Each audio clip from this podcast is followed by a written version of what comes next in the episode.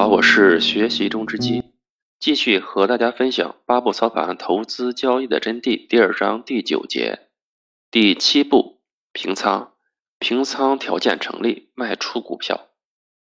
当我们经历了持仓的等待之后，我们看到了股价触及到了我们的卖出条件，这时候我们就需要立即采取行动，卖出我们的股票，有利润的股票进行收获。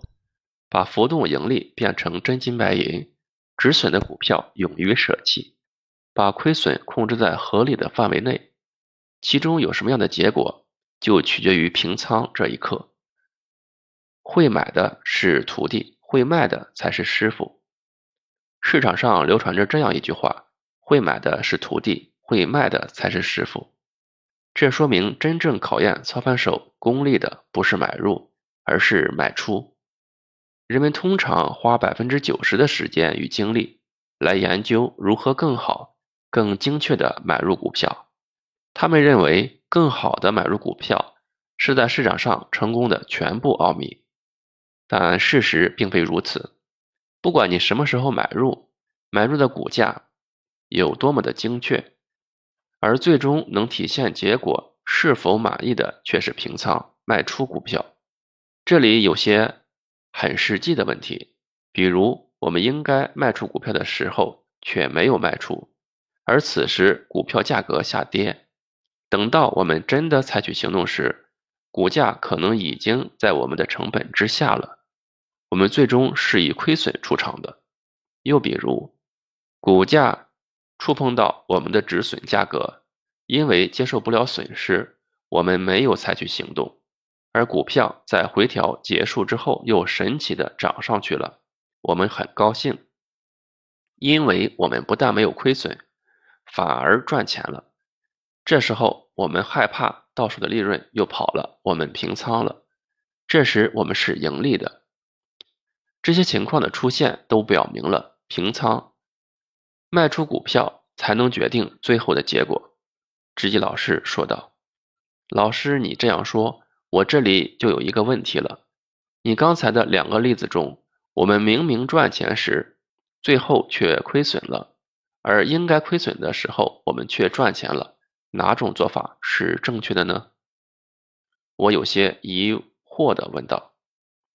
做正确的事，什么是对，什么是错？你觉得呢？我觉得那个赚了钱的是对的，亏了钱的就是错误的。从我们的心里边都可能这样认为，因为这样满足了我们的心理需求，觉得让我们高兴的事就是对的，而亏损让我们不高兴就是错的。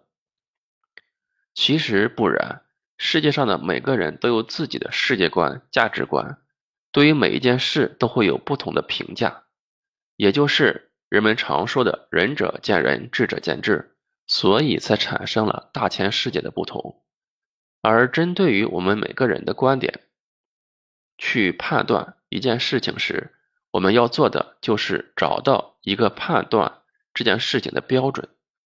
有了这个标准，就有了评判是非对错的依据。就像我们国家法律一样，如何去评判一个人是不是犯法，就要根据我国相关的法律条款，不是某个人说了算的，不然国家就乱了。我们做股票也要有这样的依据，不然我们的交易也就乱了，操盘也就无从谈起。我们持仓是按一定的依据来持仓的，当条件不满足时，我们就要平仓卖出股票。这样来说，我们的持仓依据就是法律，遵守法律才是正确的，不遵守法律就是错误的。我们不会以是否盈利来衡量。结果就是，当我们做正确的事时，不一定是赚钱的；当我们做错误的事时，不一定是亏钱的。然而，要想得到最终的长久的好结果，就要守法，就要做正确的事，这样才能在长期的操作中稳定的达到我们想要的结果，而不是以某一次的操作来决定交易的成败。所以说，这一步骤的关键点就在于做正确的事。老师，你这么说，我突然想起了我上中学时学到的一个概念——参照物。我记得有个例子是这样说的：一个人坐在火车上，同样坐在火车上的人看他，他是静止的；而站在车下的人看他，他则是快速的运动的。这也就是站的角度不一样，看到的结果也就不一样。如果没有参照物，那就不能判断它到底是静止的还是运动的。我把我的想法说了出来。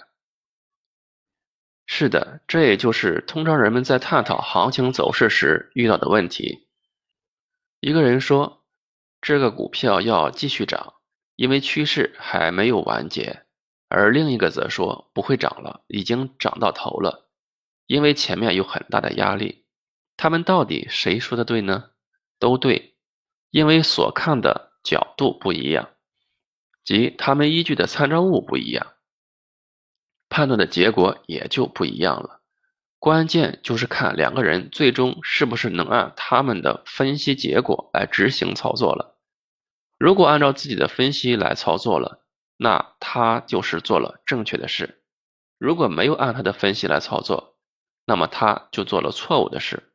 分析就是分析，做。才能得到。知己老师继续说道：“本节分享到这里，我们下节再见。”